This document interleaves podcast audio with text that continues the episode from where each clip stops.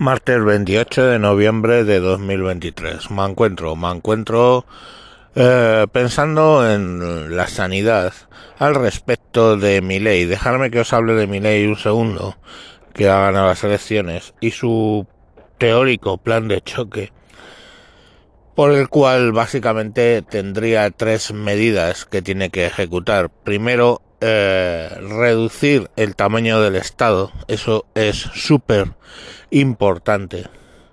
Porque el Estado, el tamaño del Estado en Argentina es pantagruélico. Y eh, las redes clientelares, la gente que vive del dinero público en el Estado, es tremendo. No las ayudas, sino políticos y cargos, etcétera, que están allí pululando. Entonces eso es lo primero que tendrá que hacer. He dicho tres, son cuatro pasos. El segundo paso es refinanciar la deuda, la tremenda deuda que tiene eh, eh, mi ley. Bueno, pues tiene que conseguir una financiación de los fondos de inversión, una deuda a largo plazo con un tremendo riesgo.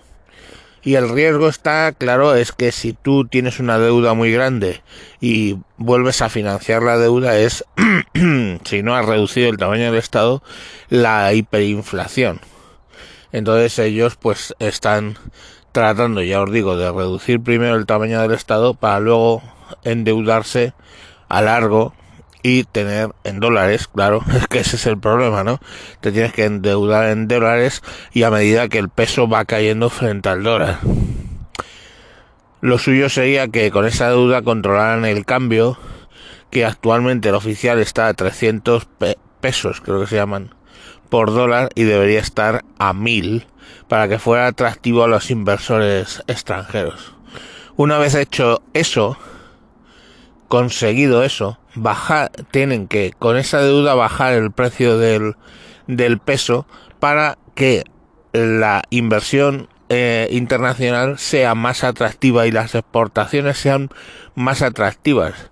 Ya os digo que han tenido que liberalizar los mercados para que puedan hacer esas exportaciones aún ese precio tan barato.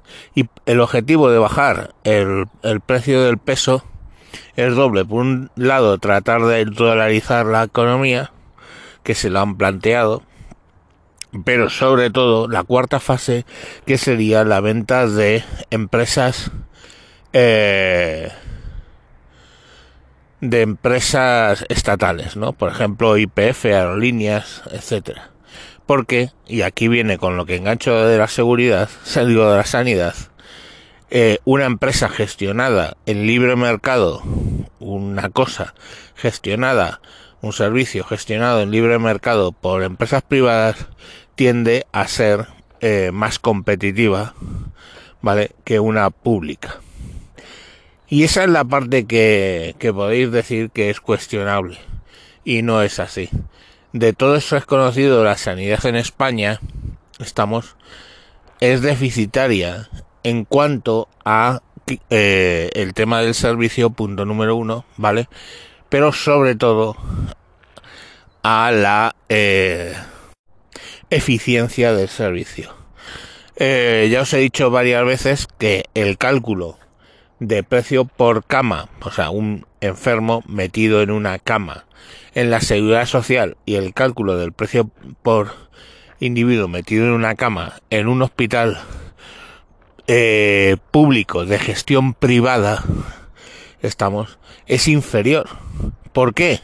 Porque en la gestión privada hay una componente que no hay en los servicios públicos, que es que tienen que ganar dinero, ¿vale? Tienen que conseguir dinero. Y no vale comparar esto con la sanidad privada. La sanidad privada es otro tema. La sanidad privada sin ningún incentivo del Estado tienen que ganar dinero. Quiero decir, ellos de cero tienen que conseguir, pongamos por caso, un dinero de cada uno de los individuos. Y hay enfermedades que sean rentables y otras que no. Pero eso no tiene nada que ver con la sanidad pública gestionada privadamente en la sanidad pública gestionada privadamente, el hecho de que haya varias, varias empresas que están negociando, que están tratando de quedarse con esos servicios, hace que sean eficientes, ¿vale? Porque se llevan más por la cantidad que les da el Estado. Entonces el Estado les puede fijar, pongamos por caso, que va a pagar, ¿vale? Una, yo qué sé, apendicectomía por, yo qué sé, 5.000 euros.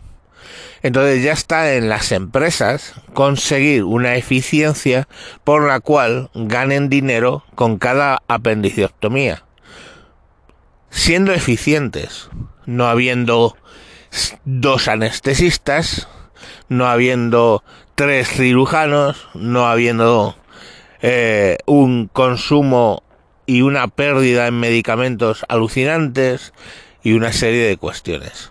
¿Vale?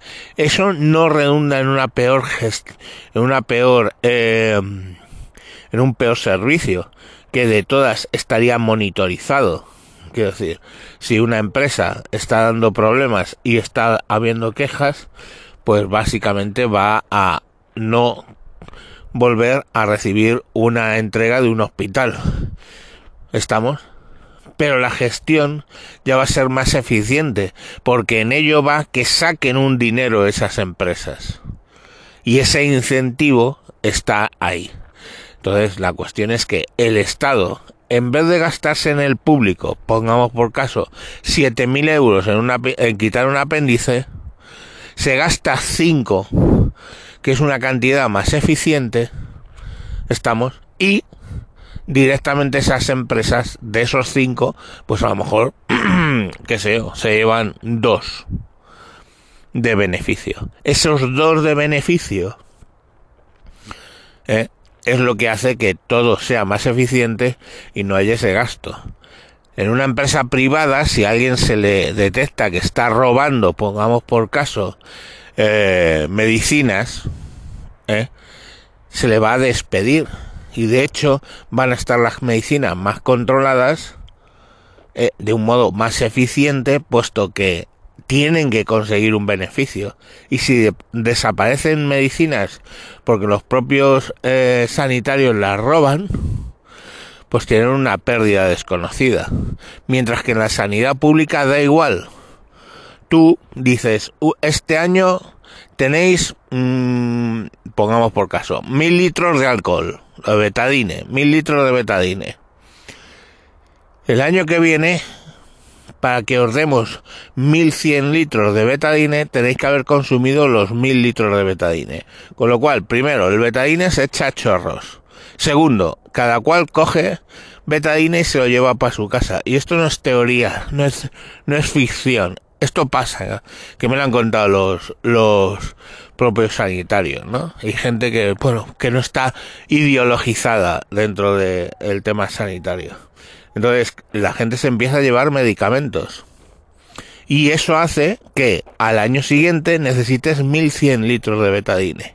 Aunque los servicios hayan bajado, ya no es importante qué cantidad de betadine estás utilizando. Lo importante es utilizar cada año más para que al año siguiente te presupuesten aún más. Esos son los servicios públicos. Servicios públicos que no se preocupan por la eficiencia, porque no tienen por qué. Y alguien puede alegar en un momento dado que eso puede caer en la calidad.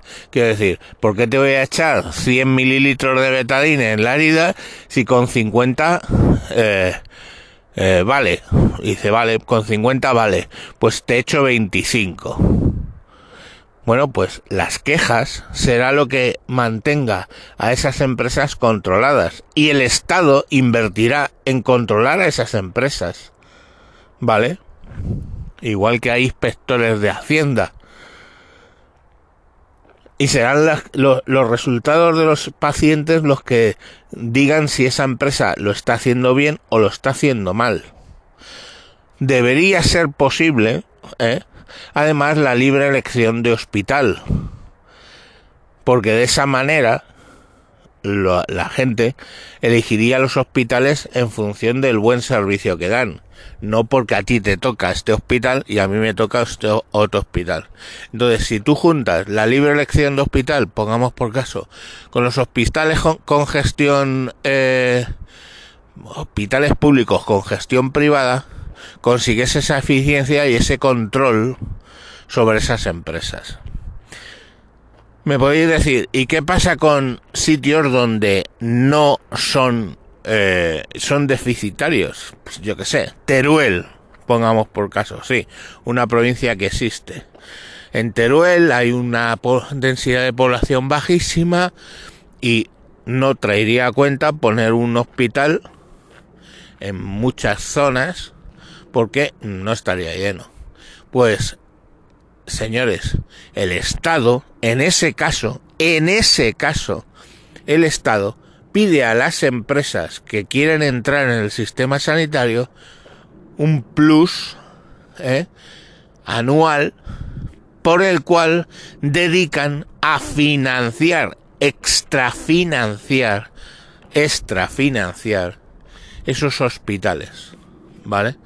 Eh, de un modo que si un hospital va a resultar deficitario por una falta de densidad de población, el Estado pone de su bolsillo una cantidad adicional, es decir, esa apendicectomía que en Madrid cuesta 5.000, el Estado dice, bueno, pues en Teruel cuesta 7.000.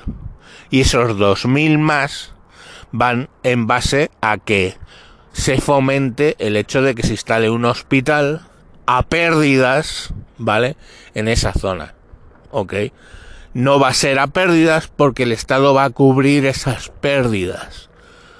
Pues este sistema, ¿eh? hospitales públicos con eh, gestión privada, es el que está haciendo en Madrid, que la densidad de población es muy grande, está haciendo Ayuso, ¿vale? Bueno, y no Ayuso, desde la época de Esperanza Aguirre se están inaugurando hospitales de gestión privada. Y ojo, de gestión privada que puede ser eh, de la empresa de Quirón, etcétera, que son renombradísimos hospitales privados. Y curiosamente, como os he dicho, no solo están funcionando bien, sino que a la gente en general les gusta, ¿vale? Les gusta porque el servicio es mejor. Tú vas al clínico ¿vale? Y ahí estás nueve por sala. Nueve personas y diez personas metidos en una sala grande, pero en una sala, todos juntos y revueltos. Tú vas a la Fundación Jiménez Díaz, que está al cruzar la calle, que es público de gestión privada, y tienes dos personas por habitación, que generalmente incluso tienes hasta una persona por habitación, que es lo que os dije que, por ejemplo, me pasaba a mí en el hospital de los Escorial.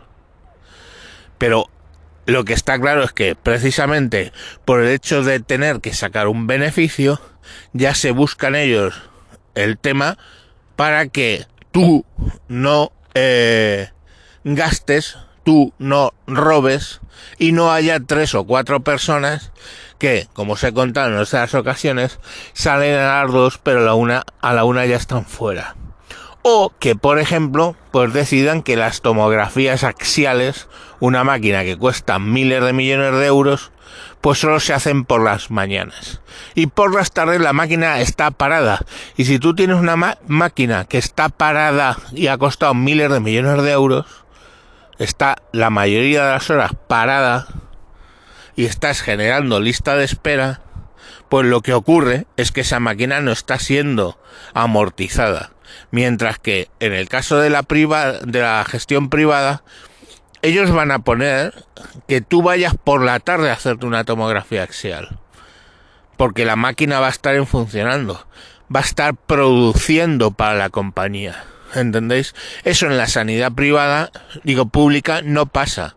Porque en la sanidad pública lo que prima son los beneficios sociales, no de los pacientes.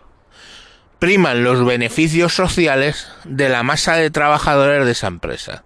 Entonces, una empresa privada puede contratar turnos de tarde, puede prolongar esos turnos a por la tarde, siempre dentro del Estatuto de los Trabajadores, que máxime dicen ocho horas. Vale que en sanidad, pues en urgencias hay turnos de 12 horas y todo eso. Lo conozco porque tengo gente en sanidad. Pero la cuestión que me refiero es que tú vas a poner dos turnos, pongamos por caso, para amortizar esa máquina, cuando eso no es así en la sanidad pública. En la sanidad pública es como cómo vas a trabajar, pongamos por caso, de 12 del día a 8 de la tarde. No, no, no, no. Tú trabajas de 8 de la mañana, que ya entran porque no te lo controlan a las 9, a 2 de la tarde, que ya salen a la 1 porque en realidad nadie está controlando eso. Yo sé que lo que estoy diciendo es duro, yo sé que lo que estoy diciendo tiene muchas pegas, pero desde luego lo que es evidente es que en Madrid la sanidad, fijaros lo que os digo, es un negocio. Coño, con todas las letras, un negocio. Y eso, eso es bueno, eso es bueno, eso es bueno. Bueno, pues ya está para un martes. Espero haber dicho, sí, he dicho bien la fecha. Y mañana miércoles más. Por cierto, mañana miércoles a las 11. Sí, a las 11. Tengo cita en un médico. Y a la una y cuarto tengo cita en otro. A que no averiguáis cuál es la pública y cuál es la privada, o sea, la pública gestionada privadamente de esas dos citas que tengo de médico mañana. Os lo dejo como ejercicio. Venga, hasta luego.